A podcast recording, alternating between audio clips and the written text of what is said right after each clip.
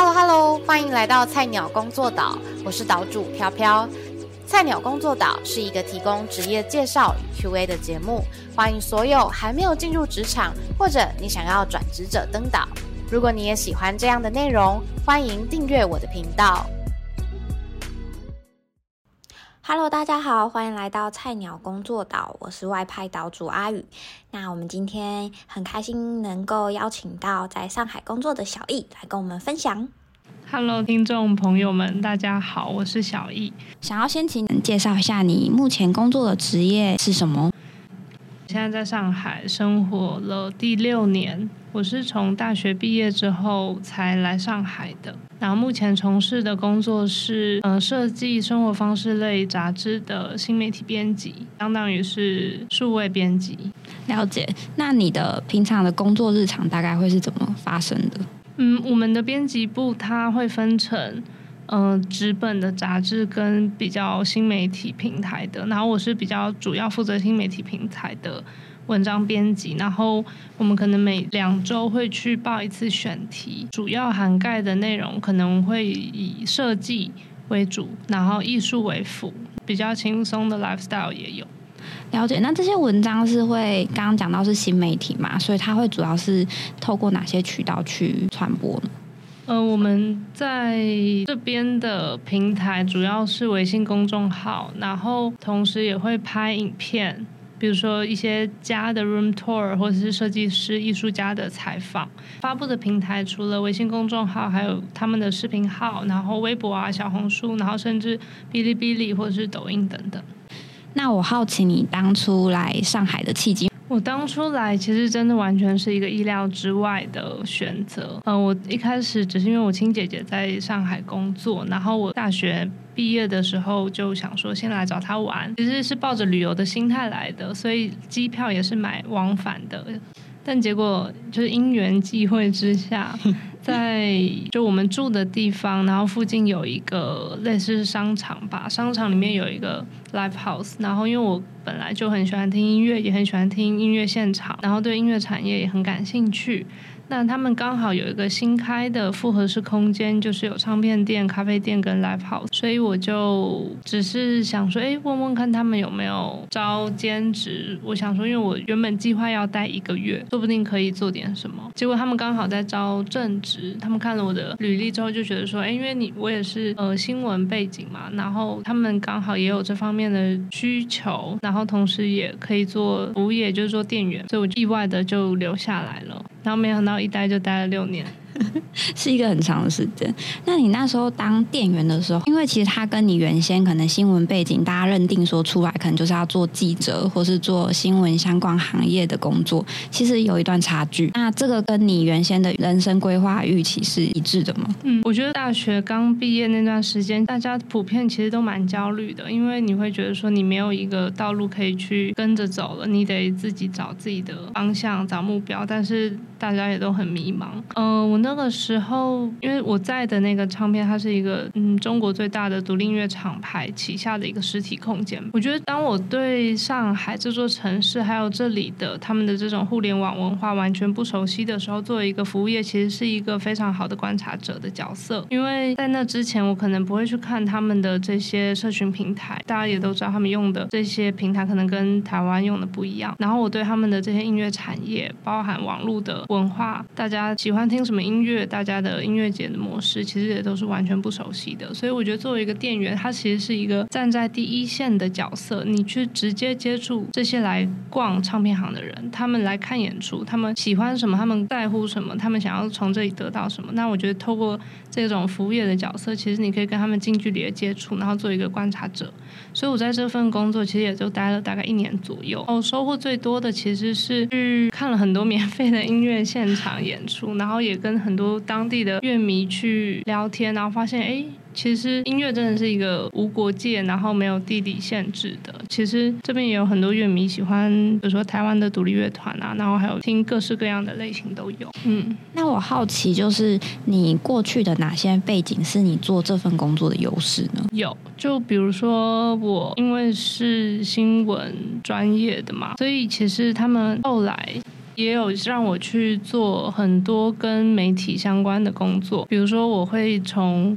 我们的唱片行因为也会卖很多文创商品，比如说嗯一些音乐人的传记啊之类的，然后我会去推荐这一本书，然后有点像是跟大家做介绍。这部分因为要写文字嘛，我就会去写一些类似乐评或者类似书的介绍、音乐人的介绍，然后同时也会推荐一些相关的产品，比如说小的蓝牙音响啊，或者说哪个乐队的笔记本啊、周边啊。另外，我除了写公众号文字之外，我甚至还帮他们设计一些海报。哇，是多功能的店员。对，就是现在回想起来，其实就是领领着店员的钱，然后做了一大堆有的没的的事情。但我觉得，嗯，反正这份工作的薪水其实非常低。但我觉得，他作为我刚毕业的第一份工作，我其实真的不是很在乎，说他是不是跟我的新闻系专业相关，是不是有一份很体面的薪水。就我觉得，因为。那个时候完全就是凭着兴趣爱好去选择这一份工作的，然后也觉得说那都可以试试看，没关系。借由这个工作去熟悉这里的生态，也是一个很好的机会。那我好奇，你刚来到这边，然后刚刚也提到说，其实这边很多不管是使用的传播媒介呢，甚至语言词汇，其实都会有一些文化落差。那这部分你是怎么克服的呢？我觉得就是多看，而且你无可避免的，当你在这里生活，你看到的、听到的、跟别人聊天的，呃，你工作上的，我你呃，生活里娱乐消遣的，其实都是很当地的，所以你久了久就会熟悉这里的文化跟大家说话的方式，然后为了能够去精准的交流，你也会学说哦，原来这个词在这里会翻译成这样子，然后比如说简体字啊，或者说用拼音打字什么这些技能也是。我觉得就是嗯需要具备吧，但都是从完全不熟，然后到现在很熟，其实就是时间跟你在当地生活，你会自然的去形成这样子的技能。其实刚刚听到你前一份工作的内容，它跟你后来的现在这份工作其实是有衔接的，对不对？领域上面其实第一份比较跟音乐相关的，然后后来三份工作一直到我现在这个，其实都是回归到我的本业，就是跟媒体相关的。那我在第一份工作。的后期就有像刚刚说的，开始尝试写公众号的内容，所以到后面三份工作，我也就是做了跟微信公众号相关的新媒体的编辑。所以你是从音乐产业的店员，然后再转到新媒体的记者，反而是回到本业的感觉。对，回到本业。那那个时候的这个转折点是什么呢？就是有什么契机让你离开音乐产业，而不是继续同样投身在音乐产业相关领域的工作？对，这是个好问题。我觉得其实以前大学对音乐产业也有很多憧憬吧，可能也是兴趣爱好导致的。嗯，但后来就我觉得我可能比较走一步算一步，所以没有做那种很精确、很长期的职业规划。然后那个时候，我觉得就领着这一份。很低的薪水，然后其实也很闲，就这么过了一年，其实也差不多了。我觉得需要去做更多有挑战性的事情，后来就还是去选择投一些跟嗯上海本地生活方式相关的媒体。迫于生计吗？我觉得可以说迫于生计，然后也觉得说来这边已经一年了，比较熟悉了，应该要做一些有门槛的、有专业技能的事情，所以后来就选择还是回到媒体。然后成为一个编辑。好奇你从就是这样一年的时间尝试了音乐领域的店员，然后到回到编辑这个角色，你那时候是怎么应征上？当初就是会投在很多这里的招聘征才网站，对，然后因为。其实过去也有累积一些简单的文字作品嘛，所以那个时候也有附上我的作品集。可能我算会摄影，然后也懂一些影片制作的拍摄啊、剪接这些技能，所以比较综合型。当时的就是上海有很多这种本地的生活方式账号，他们其实也是需要你能够又写又拍最好。对，所以我就这么决定要去了。所以就比较像是你前一份工作虽然薪水很低，然后也做很很多元的事情，可是反而是这样子都做，成为了后来你下一份工作的一些作品集，可以这样理解。对，我觉得可以这样理解。而且因为那一份服务业的工作，它其实是做一休一的，所以我全年三百六十五天有一半的时间其实是自由的。然后不上班的时候，我可能就会去看看上海的展览啊，或是去比如说喝咖啡啊，然后去逛逛马路，去认识一些不同的地方。其实有点像是一个探索期吧。就那个时候，因为也比较闲，没有那么多压力，那就会带着很大的好奇心去探索这座城市。然后这也有助于我下一份工作，刚好也是做上海本地生活方式的这种媒体。所以反而这些都是养分，然后让你可以走到下一份工作。对我现在回想起来，我也会怀疑说，我一直选择当编辑，到底是我喜欢，还是我潜意识的认为，因为我是这一个。领域专业出身的，所以新闻系毕业的学生去当一名记者，去从事媒体业，好像是一个理所当然的，或者说比较有优势的一个事情。嗯，那我想要问的是，那你从就是毕业之后到现在，在这段时间，你一直以来都有维持的，比如说技能的养成，或是习惯，或是什么？因为我听起来感觉写作或是拍摄这件事情，其实。你一直有在做，不管这是不是你大学学的东西，所以让这件事情可以成为你在找各种工作时候的一个很棒的工具跟证明自己的方式。是对，其实过程中也有很多怀疑的时候，尤其是现在，比如说大家人人都是摄影师，人人都是自媒体博主，大家都写字，大家每个人都每天都在输出一对观点，无论是个人分享，还是甚至是可以有商业的这种合作，有时候会觉得说，为什么现在的表达变得这么。这么简单，毕业学生其实你写不写文字，别人好像都可以取代。所以，嗯，我会有就是在文字、影像、视觉这几类里面，我到底最喜欢的是什么？以前的工作也有一部分是要自己写的、自己拍，然后现在这份工作做一个编辑，其实它更像是一个项目经理、专案统筹的角色。你其实不用自己写、自己拍，有点像是当制片一样，你需要去找各种各样的人去帮你一起合作完成这个事情。所以你需要有挑选素材的眼光，对，但你不一定是执行的那一个人。对，我不一定是执行的人，但我需要把大家统筹在一起。然后我要去挑选，说什么样的供应商适合做这个项目。它的调性、它的气质、它的审美是不是符合这一个项目？嗯，可能因为我大学的时候也有接触过，比如说影片、短片的拍摄，然后摄影跟文字，我知道它的流程，它是怎么制作出来的，然后它中间会碰到什么问题。所以当我在跟供应商，比如说跟导演或者跟摄影师沟通我要的效果的时候，我觉得我可以用他们比较能理解的方式去沟通，我觉得是有帮助的。就是当我自己也知道这件事是怎么回事的时候，我们的沟通会更。更高效，我会嗯去想说，那这部分要怎么解决？是不是有解决方案 A、解决方案 B？嗯，就不会是你其实一头雾水，你不知道怎么办，但你不要这个效果，但你又很难去跟导演说你想要别的。所以其实你不是只是解决问题，而是你其实知道业界里面的运作方式，更可以回过头来好好的面对这些问题，可以提供了更好的解决方式。对，而且我觉得自己。熟悉这些东西会让你在沟通中的角，就是不会那么被动。你不能只能等别人跟你说哦，就只能这样解决啊，或者哦你要这个东西我做不了。你有时候你假如自己清楚的话，你就知道他可能只是不愿意做，其实有别的方法。然后你可以更强势，或者是说更具体的跟他提出一些要求。那我好奇，你会觉得什么样的人适合你现在这一份工作？我觉得首先还是要有好奇心。嗯，因为我现在这份工作，它还是跟比如说设计啊，然后生活美学这些东西相关的。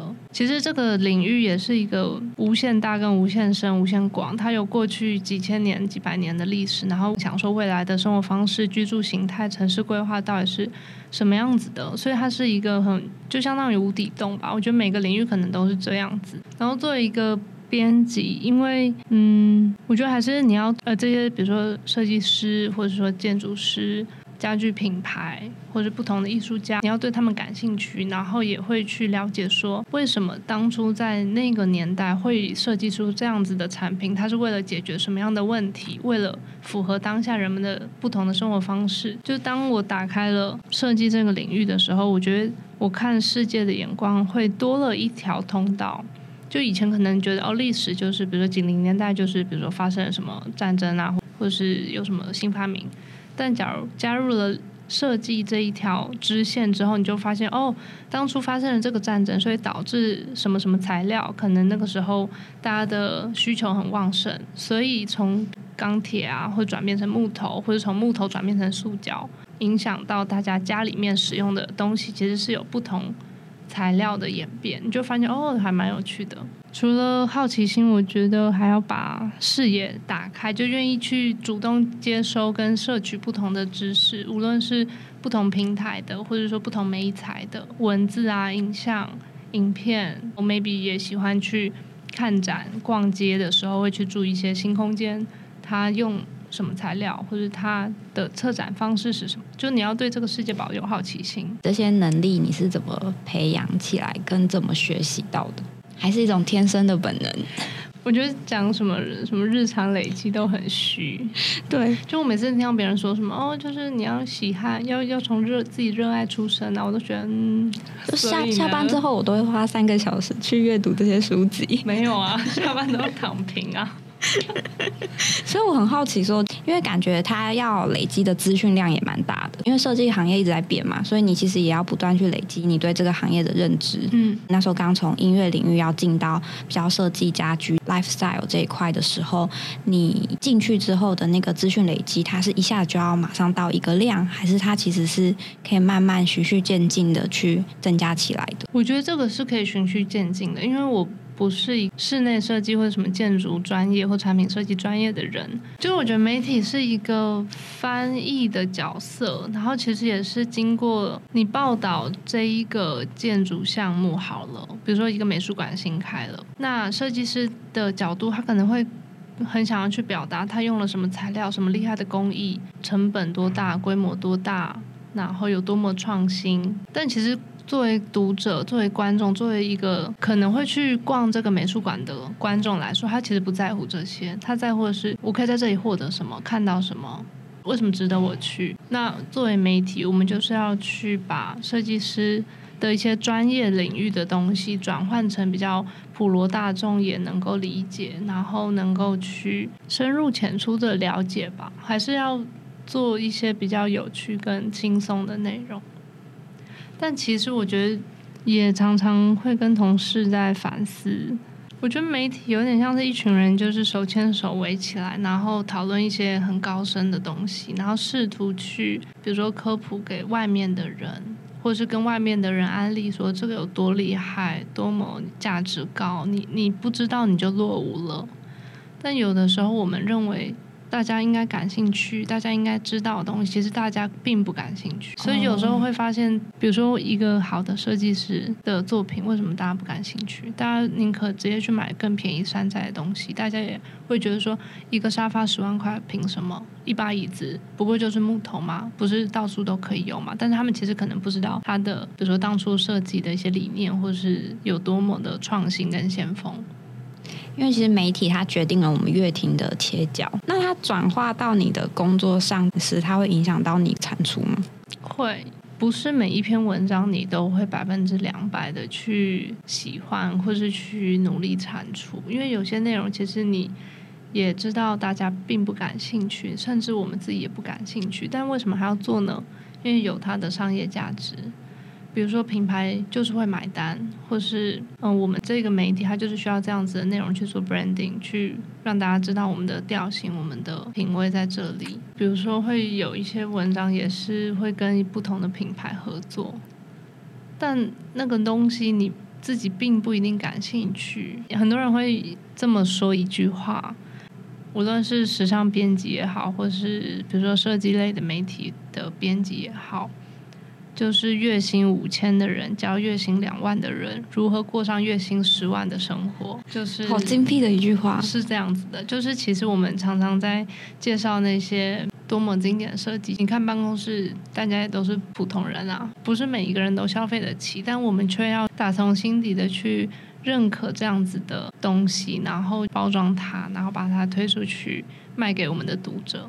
这样不会有种灵肉分离的感觉？会啊，会的。这是你离开上海的原因吗？没有啦，其实我觉得时间也够久。一开始决定留下来在这边工作，其实也给自己预设了一个 maybe 三到五年。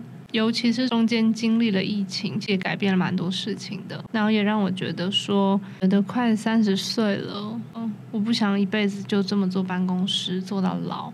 那假如说好，我假如一辈子要坐办公室，那我不是应该趁年轻还走得动的时候，先出去闯一闯吗？就我觉得我还是比较想去探索外面的世界，输出内容的人，还是需要去多看看、多走走，然后多体验不同的生活，然后那些东西才是会变得更具体。那我好奇，你来的时候其实也是一个冲动，那你回去的时候也是一个冲动吗？我觉得我想辞职很久了。但谁不想辞职呢？没有一份工作是快乐的吧？就是二零二零年疫情刚开始的时候，其实我有回台湾先休息大概四个月，就也相当于半年。那个时候，其实很多人，比如说包含家人，他们可能觉得说这边的疫情很严重，然后又对这边的一些机制不太放心，所以就劝我说，是不是干脆就回台湾休息或者找工作？但我那时候会选择回到上海，有一个很大的部分是因为我觉得我不甘心，我觉得我不能在上海只是做一个我没有那么真的百分之百认同，或是我觉得我还累积不到我要的东西，所以我又选择回到上海继续找工作。我做了三份新媒体的编辑的工作，但是前两份它可能是比较关于上海本地生活方式的，那其实说白了就是。关于这座城市的一切，城市人文、街道，还有它发生的新鲜事，我会了解很多。但我后来发现，说我累积了这么多关于上海这座城市的知识或常识也好，对我的人生没有任何帮助。就可能有吧，但我我总觉得说它是一个一直在迭代更新的事情。然后我假如一直去一直去抓取什么是最新的。那对我整个人生，它其实是没有一个累积的，它总是很悬浮在上面的，所以我后来才换到了我现在这一份，就是它是一个设计领域的。那我觉得这是一个比较垂直，然后它是有有专业知识可以累积的领域，所以我才换到这一份工作。我好奇的是，那你一直帮自己设的那个目标跟标准是什么？因为你刚刚讲到是你可能对这件事情你有一个期待，但这期待到底是实质的期待，比如说是。薪水的期待，还是这个期待是他要对什么东西产生帮助？比如说你的职业发展吗？还是你个人的哪一个部分？我觉得是要在履历上面比较好看。很诚实，我觉得这是一个很很重要的很重要的点。因为说实话，媒体在所有领域都是最低薪之一。然后，即便很多人认为说哦，去大陆赚人民币。maybe 很赚钱，但其实没有。尤其是做媒体，你其实到哪都一样低薪。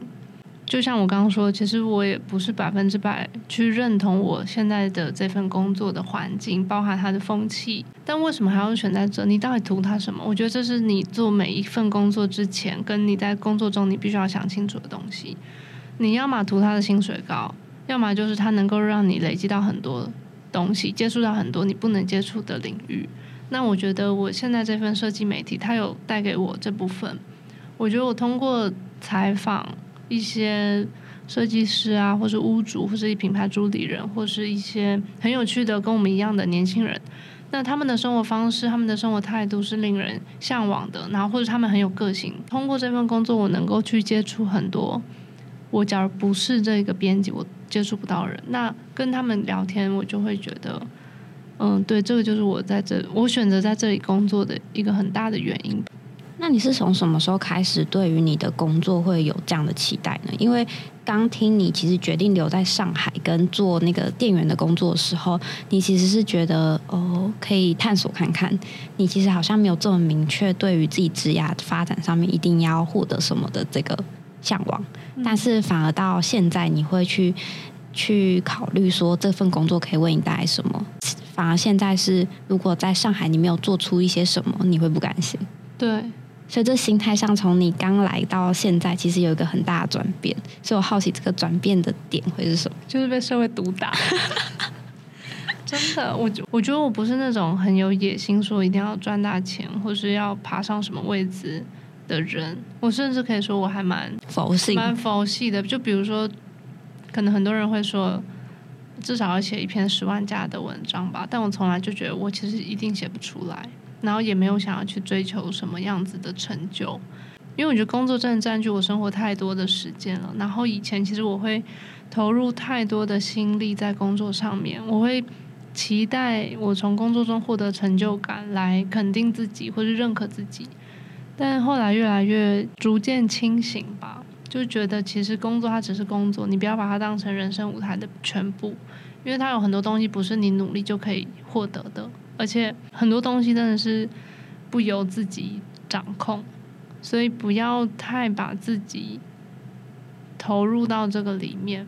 嗯，因为很多问题是，比方说公司不给你预算，其实你原本可以做到你理想中的那个状态，你可能就做不到。可这中间不是因为你不够努力。对，而且我觉得是刚毕业的时候，可能还充满了冲劲吧，就觉得哦，自己要成为什么样的人，我要成为一个，就不要成为什么自己讨厌的成年人，或是对这一切都还要保持着，嗯，比较正正能量的心态吧。但我后来就觉得，其实要接受自己是个普通人。就是我，我可以接受我自己是普通人，但是我也去要学着去建立自己的认可系统。就我，我不要去期待他人的认可，我应该是要在自己内心知道自己可以，或者知道自己什么可以，喜欢什么，什么不可以，然后要拒绝什么。我觉得不知道是不是要快要三十岁了，就好像会更觉得应该要关注自己。与其什么渴望获得，比如说老板啊的认可，看到你的工作能力，或者说同事觉得哇你很棒。其实有些那些东西都是很虚的，很虚的，而且他们称赞你或者他们批评你，都是只是让你继续给公司努力干活。我后来就有一直提醒自己十个字：承认自己有限，接受事与愿违。我觉得哇，太躺平了，这个心态就是我要的。嗯，所以你现在反而转为去更在意自己是不是在这过程中是开心的。对，是不是开心的？然后是不是能够去学习到一些自己感兴趣的东西，是有所获得的。而这个获得不一定是可能像什么十万加这种数字上面的肯定，对，而是你真的实质上心灵上面有感到满足的事情。对，就像我刚刚说，可以打开一扇观察世界的方式，而不是升职加薪这种东西，在媒体就也不要期待了。所以解决这个不甘心的关键点，是因为现在这份工作嘛？我觉得这份工作是很大一部分，就我觉得讲的直白一点，就是我觉得他已经是在就是现阶段，我觉得是一个很好的工作机会。然后我也在里面做的也蛮，也收获到很多，然后也有得累积到一些作品，然后有获得一些成就感，然后我也觉得够了。所以其实我想辞职到真的辞，其实中间也拖了很久。嗯嗯嗯。然后我我一开始是想说，等我想清楚我下一步要干嘛，我就可以走了。嗯。但其实到我走的时候，我其实也没想清楚。但我只是觉得我可以离开，而且我觉得我有底气，我不怕我找不到工作。嗯。因为像今年很多人就会在那边说，今年工作不好找。对，很多人被裁员。对，大厂裁员，然后经济不好，全球都很起伏不定什么的。我想先问一题，就是你现在回到台湾，你是已经找好下一份工作吗？没有，你是裸辞的我完全裸辞，而且我觉得我辞职，很多人问我说，有有没有什么一个瞬间，或是什么事情导致你突然辞职？但我觉得我想很久了，我就觉得嗯够了，我想走了。但我觉得总不可能总是顺风顺水才找到工作嘛，或者说为什么找工作变成？要把你困住在一个城市的一个一个理由，那你身边的人会担心说哈，那你这样子接下来怎么办？会有这种顾虑吗？有啊，而且很多人会就包含网络上的一些讨论，关于裸辞的，或是关于什么职业发展，很多人就会说，假如你履历上面一直在从事不一样的工作，对于你以后的什么职业发展会不好，就是说 HR 会去质疑你的专业性在哪里。我觉得人生苦短哎，为什么？就是体验啊！我我比较想要体验，就是人就活这么几个瞬间，然后经历疫情，真的觉得反正大环境也很糟，然后充满不确定性啊！我看到一句很地狱梗的话，就是说，在现在这种时代做职业规划，就是像在铁达尼号上选座位。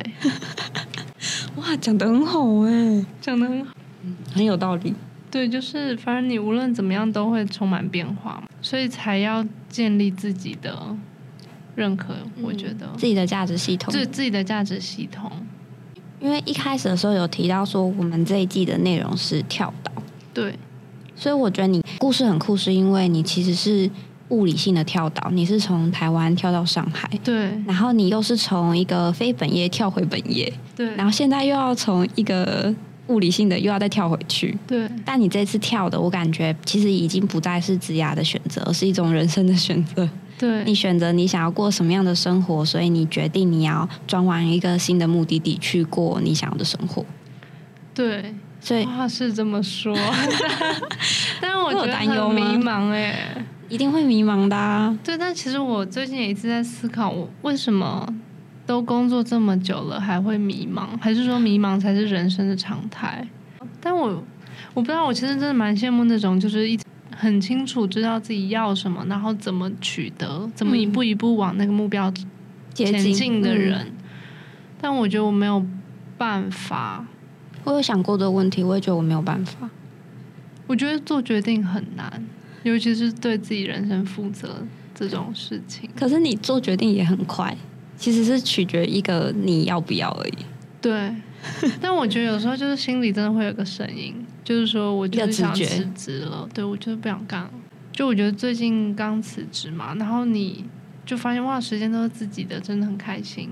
然后你也会突然跳脱出原本那种工作思维，你就发现以前在办公室里面大家去烦恼的、纠结的那些点，其实你放在整个。世界上来看，真的是都是微不足道的。像纠结什么点？比如说字体大小、颜色、字间距，然后搭配这个图片，到底是 A 图片好看还是 B 图片好看？然后还有，比如说你要到底要怎么写这个文章，取什么标题，他们想几个小时。其实你跳脱出来看，就发现，嗯，其实也没有多少人看，不要那么 纠结。其实先有出来比较重要。对，我觉得真的不要太追求完美，就是放过自己。因为有时候你认为的完美，其实效果也不一定如预期。所以我觉得你这个跳的这个行动背后的，其实你没有想太多诶，你其实是跟随你本心，可能现在觉得怎么样对你自己是舒服的。对，然后所以你就做做了这样的决定。对，我就发现反正我也不会赚大钱，也不会回到我觉得做媒体。做编辑是一个你没有上下班时间，就你的大脑无论是坐在办公室还是你今天已经回到家了，你其实都在想工作的事情，你很难真的完全切开来。嗯嗯。而且你当一个编辑，你在日常生活中的食衣住行，其实你都会潜意识、有意识的去找选题，或者说是去观察别人的店、别人的餐厅，或是。现在年轻人在流行什么样的生活方式？就你会有意识的去寻找。我觉得这个也是作为一个编辑要有要累积的洞察力跟敏锐的嗅觉。但他反过来说，也许也是一种职业病，是一种职业病。它会有副作用，会有副作用。刷社交平台的时候，都会变成是好像是为了工作。嗯嗯。比如说为了工作，去为了累积。一些知识，然后就容易有知识焦虑。嗯，要做的更多，要知道更多，要累积更多，在各个 A P P 上面建立各种收藏夹，然后那些分门别类可能都是 for 你的选题。其实这种你要说它不好吗？我觉得没有不好，因为我随便问你说我想要哪个品类的推荐，你都可以一下子推个五六家给我。我现在已经不如以前了，就是之前在在上海本地公众号那种时候是上海哪里开新店、新咖啡店或新餐厅或者新书店，我一定都知道。你怎么知道的？因为我们工作需求，我们必须要去抢首发，我们必须要比别人早发现哪里可以玩，哪里拍照好看，哪里看日落，哪里的公园好逛，哪里的商场有打折活动，什么都知道。这资料库要怎么建立起来？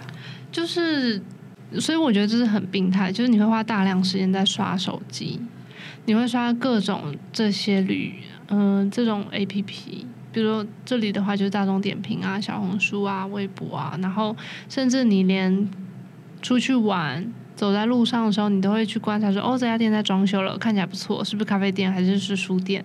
然后你可能会去有意识的去把它记录下来。哇，那当你的伴侣会很辛苦，因为我没有什么东西可以去惊艳你的。